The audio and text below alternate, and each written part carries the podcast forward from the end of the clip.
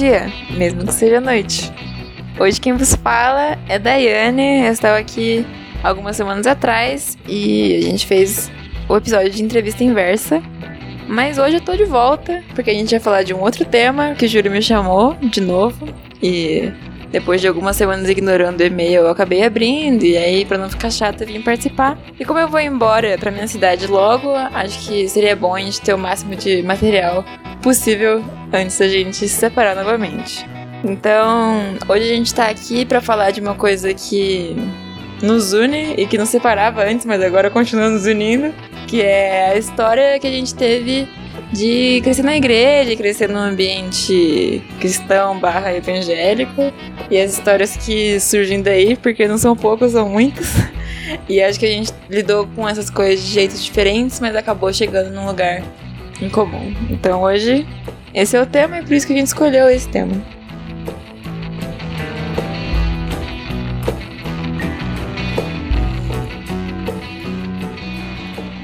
Então, Dai, bem-vindo de volta. Olha só, que incrível. Nunca achei que você voltaria aqui. Eu também, se pudesse escolher, não estaria aqui, mas ah, o destino escolheu que eu estivesse, então eu só aceitei. Ah, é que é a famosa pressão social, né? Eu chamo, eu fui educado, não tem como recusar também, assim. Difícil.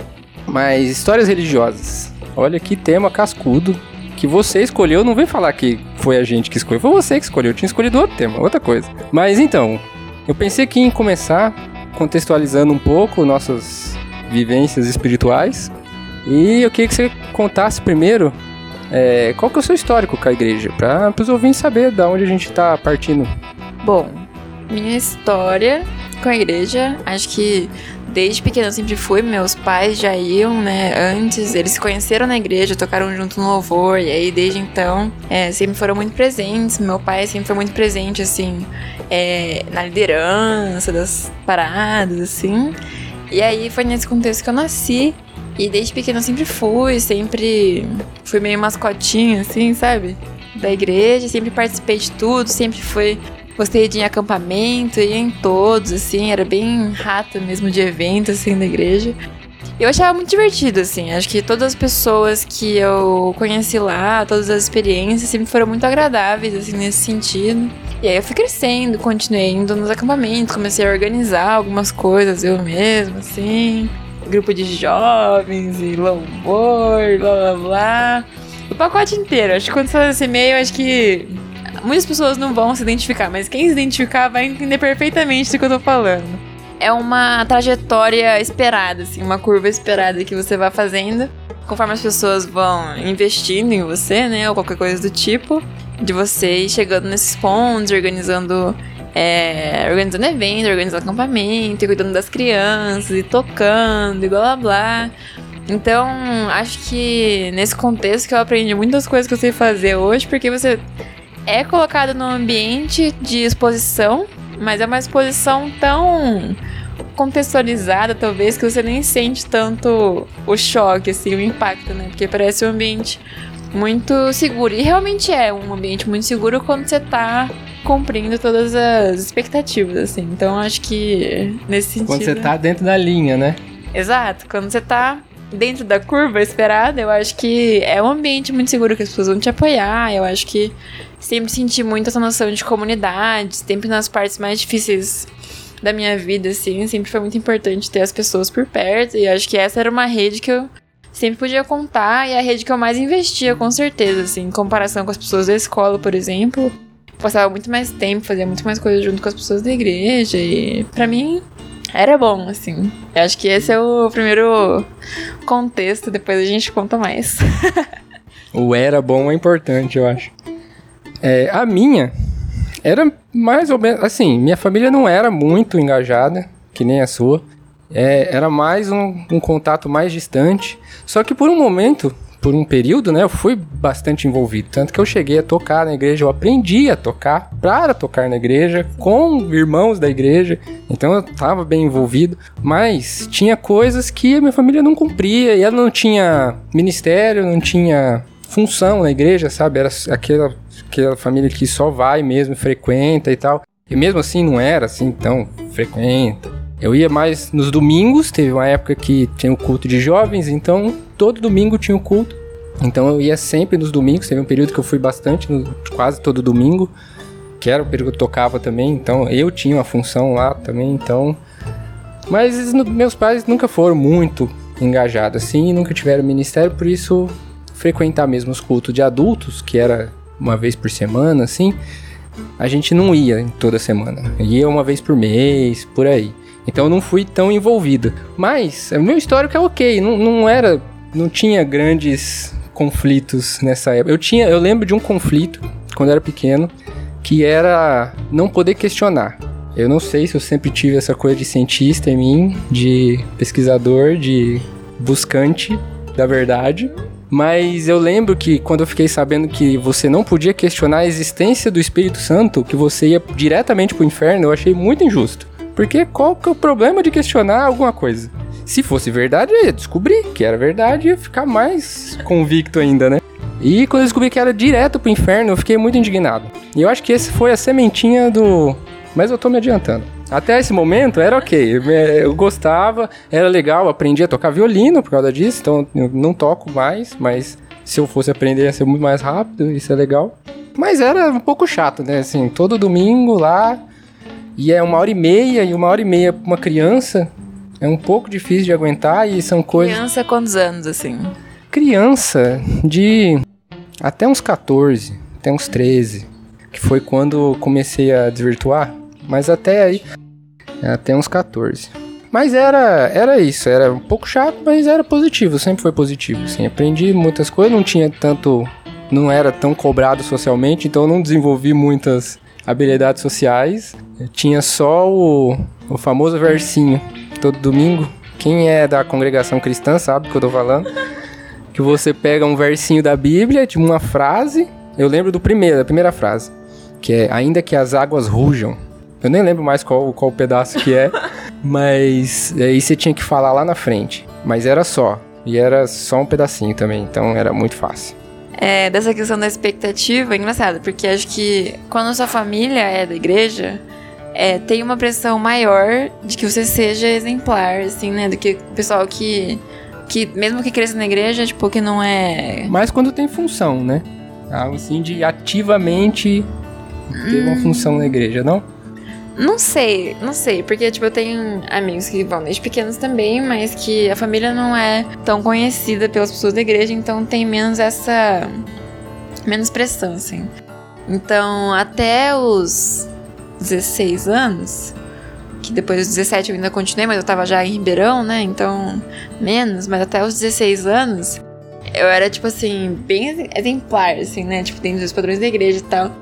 E é muito engraçado, era só para contar esse caso, na verdade, que eu fiz essa continuação, que os meninos da igreja gostavam muito de mim, tipo assim, era uma coisa engraçada. Acho que eu fazia muito mais sucesso lá do que eu faço hoje fora, assim, sabe? Mas porque o que você busca, eu acho, na condução da igreja é muito diferente numa pessoa que você vai se relacionar, assim. Então, acho que meio que como checava todas as caixinhas, assim, sabe? Então era uma coisa engraçada. Meus amigos da igreja, assim, em algum momento, a maior parte, para mim ou pra minha amiga, assim, acabaram se declarando ao longo da vida.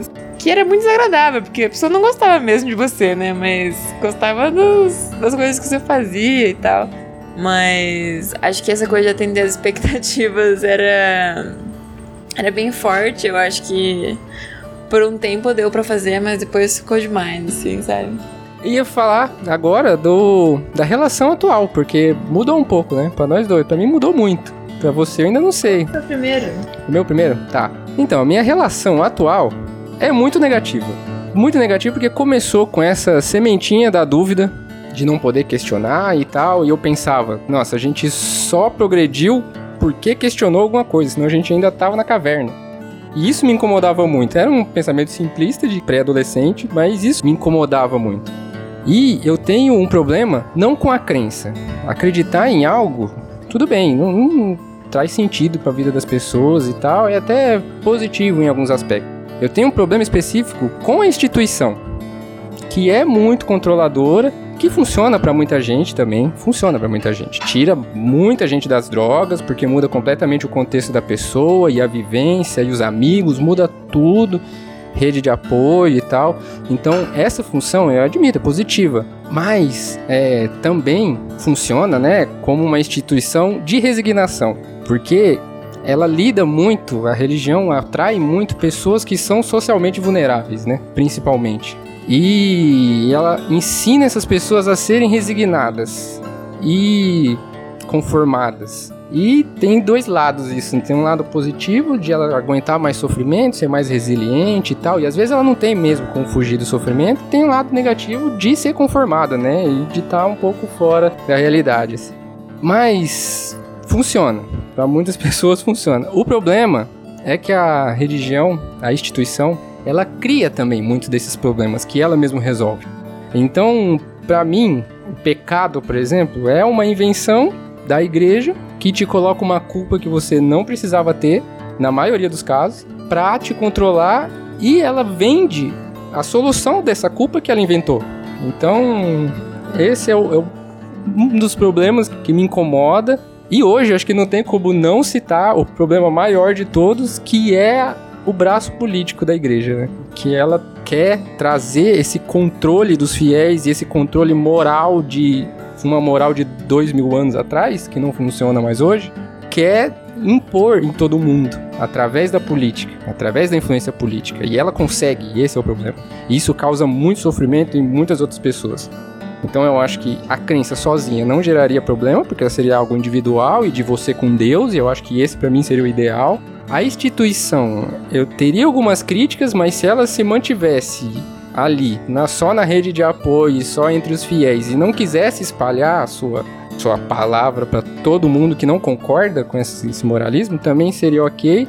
Mas a instituição, do jeito que ela se comporta hoje, para mim é um problema enorme. Então, a minha relação é muito negativa, principalmente com a instituição, qualquer tipo de instituição religiosa. Não tô nem falando de religiões específicas. É que a evangélica é muito mais forte no Brasil e é a que mais influencia. Mas é, eu acho que é isso atualmente. É, bom, pra mim, acho que vou contar um pouco da período de crise.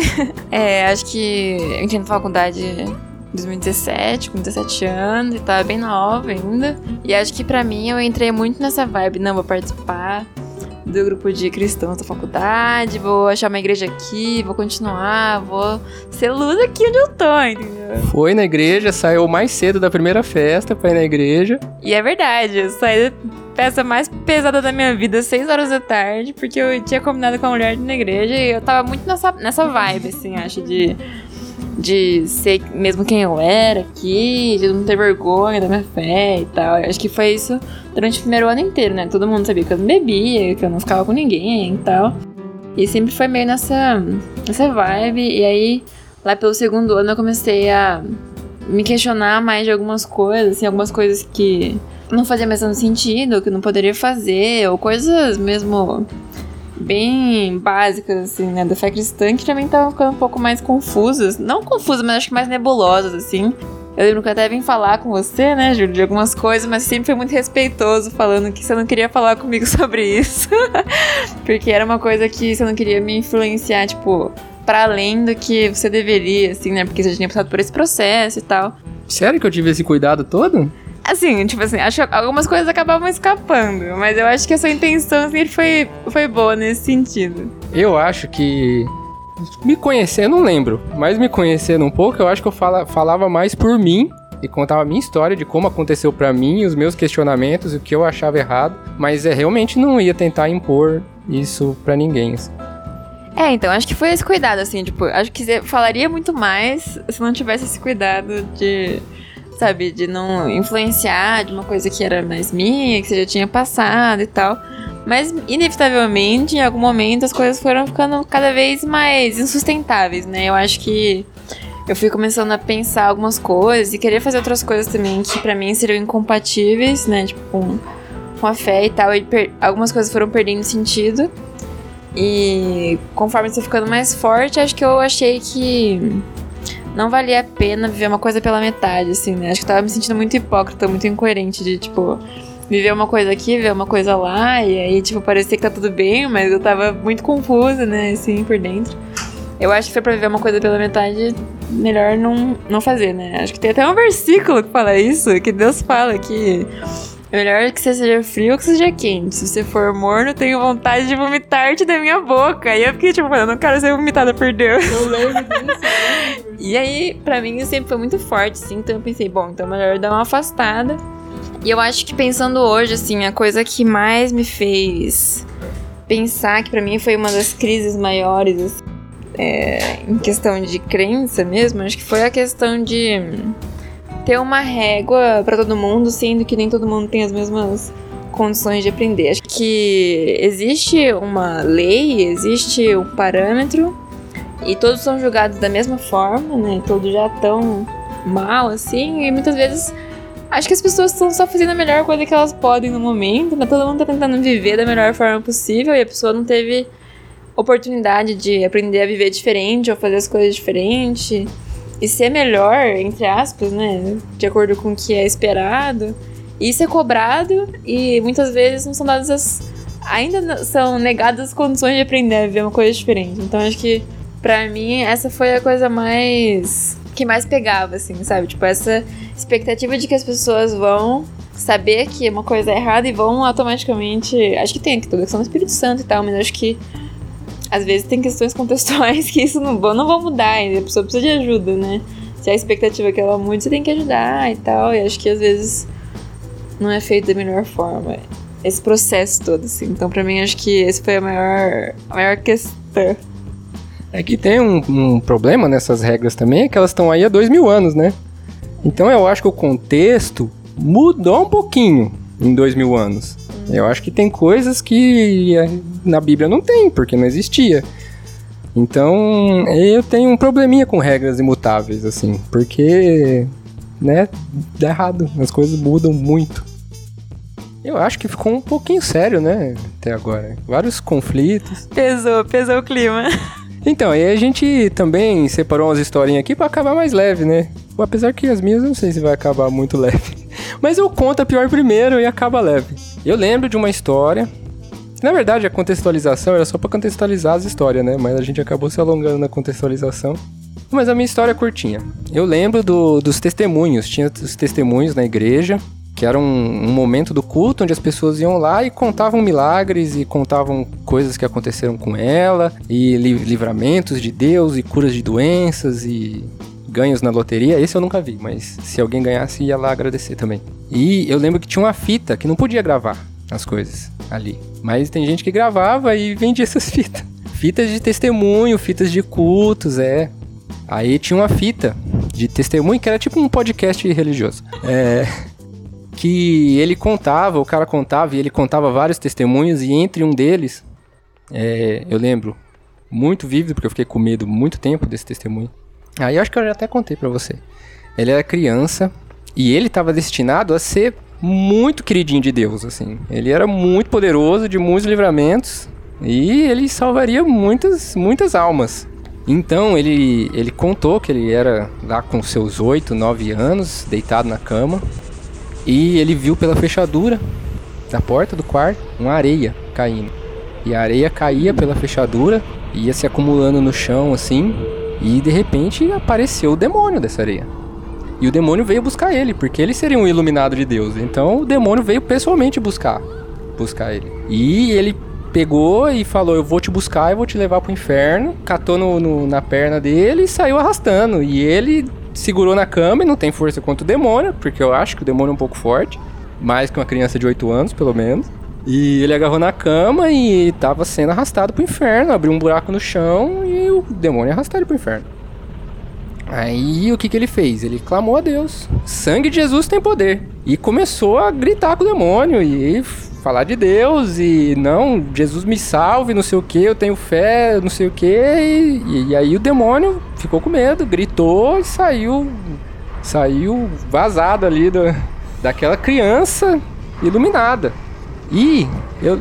Era uma criança índigo, com certeza. Era uma criança cristal. Mas. E eu lembro de ficar olhando pra, pra porta do meu quarto, assim.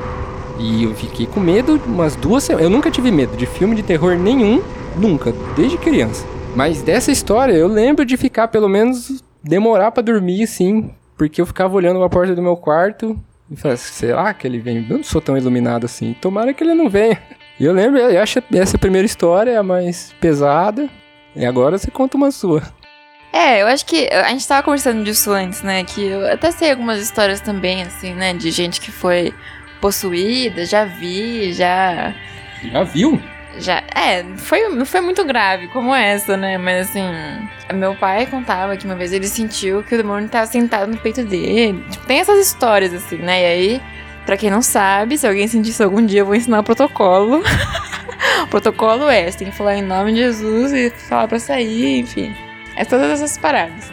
Mas, a, as histórias que eu contei não são muito bem histórias, são mais assim, tipo, coisas que acontecem que eu acho que acabam é, marcando, assim, sabe? Vou contar primeiro, assim, tipo, uma delas que sempre me, me irritou muito profundamente é usar a oração de indireta para alguém. Isso, assim, tipo, já aconteceu. É, já aconteceu comigo e já havia acontecido outras vezes. É, porque uma vez era dia dos pais e meu pai faleceu, né? Mas era dia dos pais, eu tava no grupo de louvor. Antes do, de a gente entrar pra tocar, o dirigente do louvor falou: Vamos fazer uma oração então pra abençoar o culto. Falamos: Tudo bem, vamos fazer uma oração. E ele começou a orar, não sei o que, abençoou os pais e tudo mais, e não sei o que, que é um dia especial, abençoa todos os pais e todas as famílias, e aí ele colocou a mão no meu ombro. Abençoa também quem não tem pais aqui presentes, e continuou, e eu fiquei assim, tipo, obrigada pela benção. Melhor não ter falado nada, né? É, então, essas coisas, assim. E outra coisa que é muito comum, já vi muitas vezes acontecendo, é, tipo assim, nós estamos brigados. E alguém fala assim, ah, Dani, faz uma oração aí. E eu falo, tá bom. Então, Deus, obrigado, né, por esse dia e tal. Que o Senhor ajude a gente a entender quando a gente tá errado. E reconhecer nossas faltas e ajuda a gente a perdoar mesmo quem precisa ser perdoado. Isso já vi acontecer muitas, muitas e muitas vezes, assim, tipo, casais na frente das pessoas, assim, tipo, ajuda a gente a entender.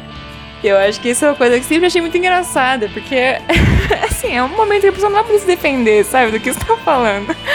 Então, assim, fica a dica se alguém precisar conversar com alguém, fala antes, não fala na oração. Eu gostava das orações, eu gostava do falar em línguas. Eu sempre achei muito engraçado falar em línguas, porque eu posso falar em línguas agora, por exemplo. É só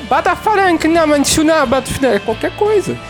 Então, eu já tive uma discussão com, com um amigo meu de que se essa é a língua dos anjos, como é que eles se comunicam? Porque não tem um padrão, né? Não tem algo que significa alguma coisa. Ele falou, não, mas é espiritual. Eu falei, ah, então tá bom. Então se é espiritual, não tem nem o que rebater. Qualquer coisa é espiritual. Até unicórnio também é espiritual e é isso funciona como desculpa. Mas eu gostava muito da, da, de falar em línguas e tem gente que tem o dom de falar em línguas, que é o dom de falar qualquer coisa, né? Eu acho, eu acho importante. Uma vez eu tava no acampamento, e era um acampamento de uma outra igreja, que eu não conhecia as pessoas, né? Mas assim, uma, o cara falou assim: quem quiser falar em línguas, vem aqui na frente agora que eu vou dar o dom. E aí eu falei, poxa vida, quando é que eu vou pegar o dom outra hora, né? Na minha, na minha igreja ninguém dá o dom assim tão fácil, tá? Um dom tão difícil. Um dom tão difícil, complicado, né? Aí as pessoas começaram a ir lá e cair no chão e ah, não lembra assim, aí falar línguas e tal. E eu sentada lá assim, né? Aí eu fui lá na frente, ajoelhei e fiquei lá esperando. Falei, bom, alguma hora deve Vai vir. né? Deve vir. Alguma hora eu vou começar. Eu fiquei sentada lá, olhava pra um lado, ah, não, olhava pro outro, meu Deus, mesmo, e eu, eu ficava lá assim. E aí acabou. E eu fiquei lá, assim, tipo, muito decepcionada, na verdade, porque eu queria saber, né, como era, assim. Porque é uma coisa, você fala, pô, é uma experiência, né, você receber o Espírito Santo no seu corpo e falar. Anjos, né? Falar o idioma dos anjos, porque que é inglês, né, perto disso. E aí eu fiquei muito decepcionada, mas eu só lembrei disso agora, nem tava nas minhas histórias pra contar. É, também não tava nas minhas, é só porque falou de oração e eu lembrei que eu achava muito engraçado falar em línguas. E é uma coisa que eu nunca entendi direito. Mas é mais uma história? Eu tenho um cauzinho, assim, tipo, aqui na igreja você não pode falar palavrão, né? E aí eu. Eu não, não falava palavrão até muito pouco tempo atrás. E aí, um dia eu tava no cultinho das crianças, porque quando tem culto dos adultos, as crianças são um inferno e não param quietas, então as tias levam as crianças lá pra cima e ficam fazendo alguma coisa com ela. Brinca, conta uma historinha, passa um filminho dos vegetais lá. Já viu essa história? Tomate, pepino, falando de Deus. Não, tá. E aí. Peraí, a salada falava de Deus, é isso mesmo?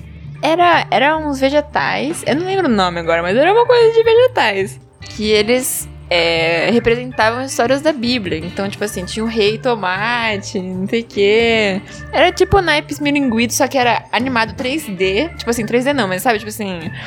É, uma animação diferenciada, assim. Eu vou procurar depois te falo o nome. Mas aí eu tava lá no cultinho. E aí. Acho que quando a gente cresce na igreja, a gente tem umas raivas, umas agressividades não manifestas. Porque você não pode falar, gritar com ninguém, não pode xingar ninguém, né? Então. Tanto que uma vez eu tava no carro do meu avô com, tipo, uns 7 anos e eu queria muito saber qual era mostrar o dedo do meio. E aí eu levantei o dedo assim na janelinha pra uma mulher desconhecida e ela ficou em choque. E eu fiquei muito mal por muito tempo, mas não era essa história. Tô perdendo de novo. Mas eu tava no cultinho. E aí, alguém falou alguma coisa, não sei o quê, e, tipo, falou alguma coisa pra mim que eu não gostei. Aí eu falei, ah, que se dane. E aí a tia ficou assim, você falou que se dane? Não pode, não sei o quê. Eu falei, não, não falei. E eu tinha que pensar numa resposta rápida pra ela, porque ela tava lá me olhando, né? E eu falei, eu falei que Zidane. Zidane, jogador de futebol. Falei. Porque ele dava cabeçada nos outros. Eu falei, nossa, que Zidane. Só... E tipo, eu fiquei uma meia hora tentando argumentar pra ela que eu realmente tinha falado que Zidane, tipo assim, em vão, né? Porque eu claramente tinha falado que Zidane. E mentir é melhor do que falar palavrão? Na hora foi o que eu consegui administrar. Não consegui fazer nada melhor do que isso. E eu fiquei um tempão que Zidane, Zidane, aquele da Copa que deu a cabeçada, não sei o que, blá blá blá. E eu nunca conversei com ela sobre isso de novo, não sei se ela acreditou, mas eu gosto de pensar que sim. Eu acho que não, hein? Eu acho que se eu tivesse que chutar, eu diria que não. Mas eu tenho uma historinha, essa é mais leve, eu já contei pra vocês também, que é o dia que eu curei uma sensitiva. E eu comecei a namorar cedo e fui embora de casa. a história começa assim. E eu fui, fui namorar em outro estado. E quando eu cheguei lá, a minha namorada era sensitiva. Ela não era evangélica, mas era espírita. E ela sentia os ambientes, sentia as coisas e os, as energias do ambiente. E às vezes ela desmaiava por causa dessas energias, quando o ambiente estava muito pesado, quando alguma coisa tinha acontecido e ela descrevia Aí eu sempre achei estranho esses desmaios, né, que eu sou meio desconfiado. E eu descobri, não sei aonde, eu nunca vou saber aonde, de que é muito difícil você emular de forma convincente a sua mão caindo na própria cara. Que é algo que acontece quando você está inconsciente. e eu resolvi testar essa teoria. Então, um dia que ela desmaiou e sentiu ali o ar pesando, eu levantei a mãozinha dela, tava desmaiadinha. Coloquei em cima do rostinho dela e soltei. E a mãozinha magicamente foi pro lado. Eu acho que o espírito tava, tava do lado dela. E depois disso, eu acho que ela percebeu que não tava convencendo ninguém que é dos desmaios. E aí eu curei uma sensitiva. Eu sou um antissensitivo. Se tiver algum problema de sensibilidade com espíritos, eu te curo. Vem aqui que a gente resolve. Eu acho que você até tinha me contado essa história, mas eu não lembrava. Não lembrava dessa parte da mãozinha. Mas realmente, eu acho que é uma técnica muito efetiva, muito efetiva.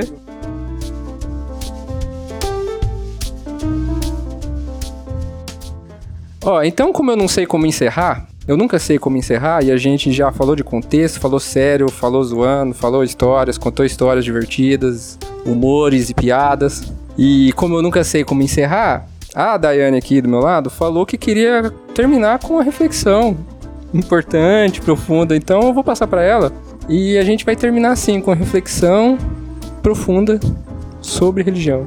E com uma oração para terminar também, para encerrar, né? Não, é, é, essa foi a pior introdução possível pra minha reflexão. Tipo, era literalmente uma frase que eu queria falar pra, pra tipo, só pra finalizar essa conversa.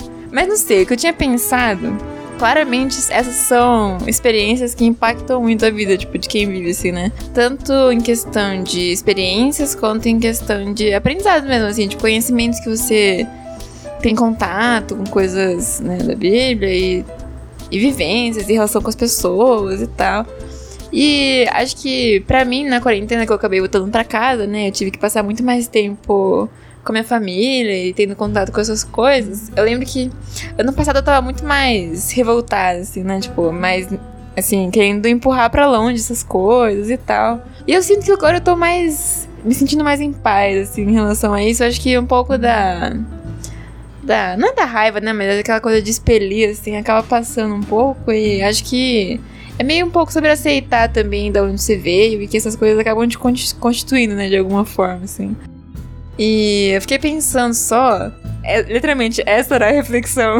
Mas eu fiquei pensando só assim que.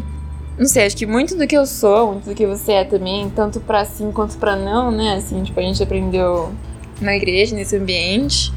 A gente tava falando também de quantas habilidades ou competências você não acaba aprendendo, né, de uma forma ou outra. É, acho que uma coisa que pra mim eu sempre tento tento viver, tipo, ter paz com as, ficar em paz com as pessoas, não ter nenhuma briga, blá blá blá, ter essa noção de comunidade, enfim. Acho que era mais isso, né? Sobre ter algum fechamento e aceitação, assim, da sua, da sua vida até então. E acho que se não fizer mais sentido, não faz mais sentido e tudo bem, né? Não precisa ser uma coisa negativa, assim. E aí, eu tinha uma pergunta, na verdade, que era mais uma dúvida: se você tem curiosidade de explorar outras questões de, sei lá, espiritualidade na vida, assim. Ou se essa é uma porta fechada. Olha, eu acho que da forma que eu penso hoje, como espiritualidade não tem a menor condição de eu conseguir acreditar em alguma coisa assim, porque a forma como eu vivo o mundo hoje é eu preciso de provas para acreditar nas coisas. Então, acho que nenhuma prova espiritual me seria o suficiente. Mas eu tenho muita vontade de conhecer outras culturas de religião. Então, eu já conversei com a, com a minha esposa e a gente já falou várias vezes ir no candomblé, por exemplo tem uma mitologia muito legal também. Fora toda a mística e toda a cultura que traz junto, que veio de outra, África e tal. Então eu acho muito legal, tenho vontade de explorar outras religiões, mas não como uma necessidade religiosa, mas como uma necessidade antropológica. E você, tem alguma. É, eu não sei, eu acho que como minha cisão, minha experiência foi mais recente, assim, eu não. Acho que tá meio. Sabe assim, o término tá muito recente, assim, eu preciso esperar passar, assim, um pouco e depois eu sentir o que que, que, que vem, assim, sabe? Mas acho que no futuro, quem sabe? Então eu acho que a reflexão que fica aqui é que se não fizer mais sentido, procura ajuda, procura outras pessoas para conversar ou vai no psicólogo ali, porque às vezes tem questões de, de manejamento de família também. É, é, é uma questão complexa, a gente sabe que é uma questão complexa. E não dá para dar muita dica aqui geral para todo mundo. Então eu acho que o máximo que a gente pode fazer é isso. E não se ofenda com a gente, a gente é legal, eu juro. De vez em quando a gente é legal.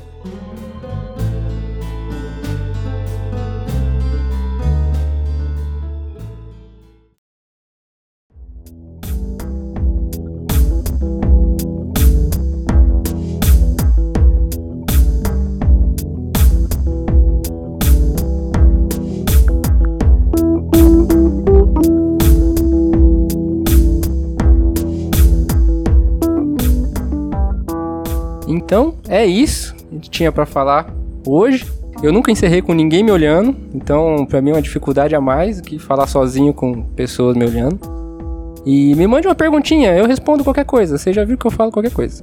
É, o e-mail é julio do fluxo mental gmail.com. Um beijo. Tchau.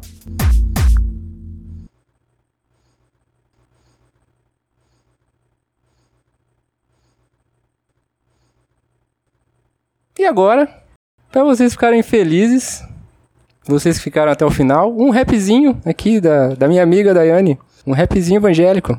Tá, eu vou só contar, né? Que não é uma música minha. Eu tive que aprender um rap pra escola dominical, pra quem sabe o que é, aula de domingo. E aí não vou cantar a música inteira, porque ela tem cinco minutos, então é só cantar o refrão. E aí o Júlio vai ser bom o suficiente para colocar uma batida no fundo. E a, o refrão é assim: Aprendi que a Bíblia é o melhor livro do mundo. Melhor ler livro do mundo. Tarantara, quá, quá.